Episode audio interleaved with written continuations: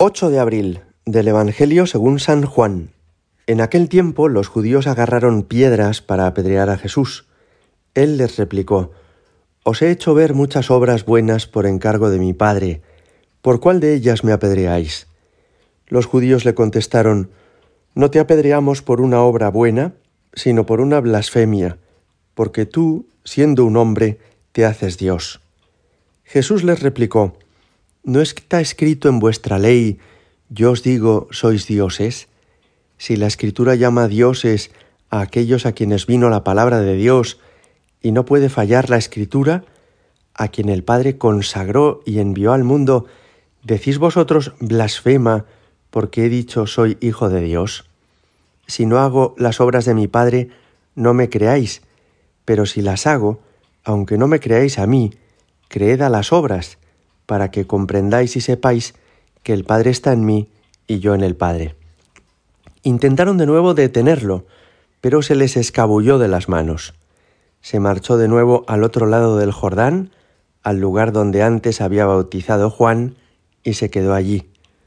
Muchos acudieron a él y decían, Juan no hizo ningún signo, pero todo lo que Juan dijo de éste era verdad, y muchos creyeron en él allí. Palabra del Señor.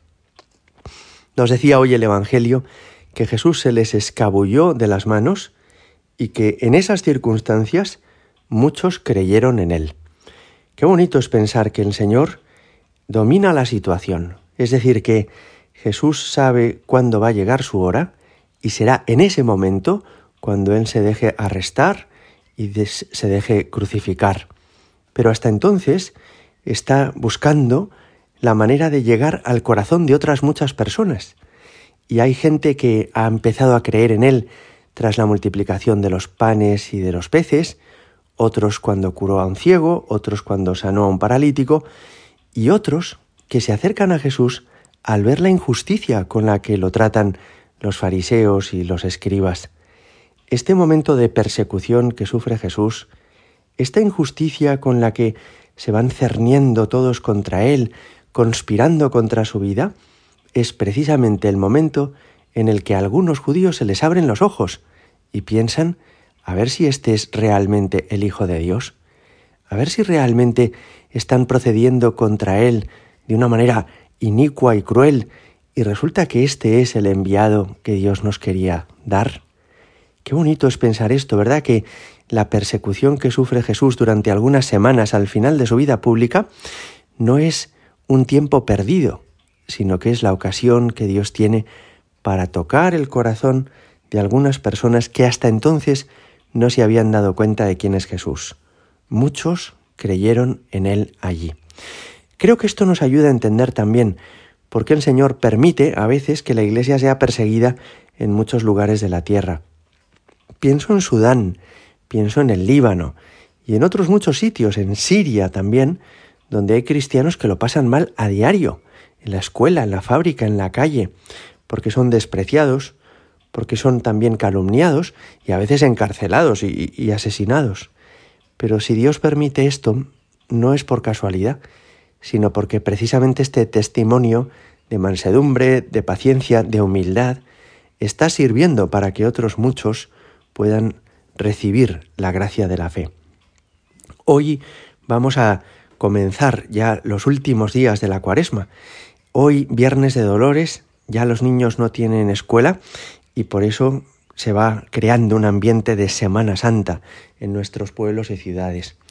Y quiero aconsejaros que lo vivamos como ha de ser, Semana Santa. Es decir, que para todos nosotros estos días la prioridad sea el Señor Jesucristo. No son unas vacaciones normales, no son como las vacaciones de verano, cuando aprovechamos para ir al pueblo o a la playa o a la piscina, sino que lo deseable es que estos días Jesucristo esté en el centro. Es verdad que no son días de precepto, no es obligatorio ir a misa, pero a todos los que podáis os aconsejo que participéis en los oficios, que asistáis a las procesiones, que no dejéis que nada ni nadie nos distraiga en estos días, que no vivamos disipados, extrovertidos, sino más bien recogidos, acercándonos al Señor y acompañando a Jesús en este momento de su pasión. Hay un detalle muy bonito en este Evangelio que hemos escuchado, y es que le reprochan que siendo hombre, él se hace Dios. Y como veíamos en días anteriores, no es así exactamente. Al revés, Jesús, siendo Dios, se hizo hombre. Quienes pintaban los iconos en la Edad Media en Rusia tenían esto muy presente. Los iconos rusos usan dos colores simbólicos, uno el rojo, que representa la divinidad, y otro el azul, que indica la humanidad.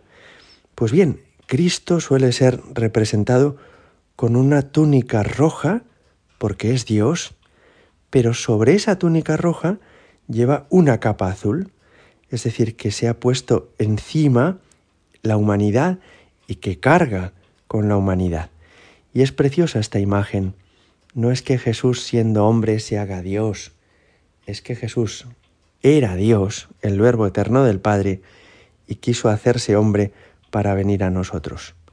En algunos de esos iconos, y esto es también muy hermoso, aparece la Santísima Virgen, que está junto a él, y aparece al revés. Ella está vestida de azul, porque es humana, pero está envuelta en una capa roja, porque es la llena de gracia, porque Dios la ha adornado con sus dones y la ha divinizado, como a nosotros por el bautismo y por la santificación que confiamos alcanzar. Gloria al Padre y al Hijo y al Espíritu Santo, como era en el principio, ahora y siempre y por los siglos de los siglos. Amén.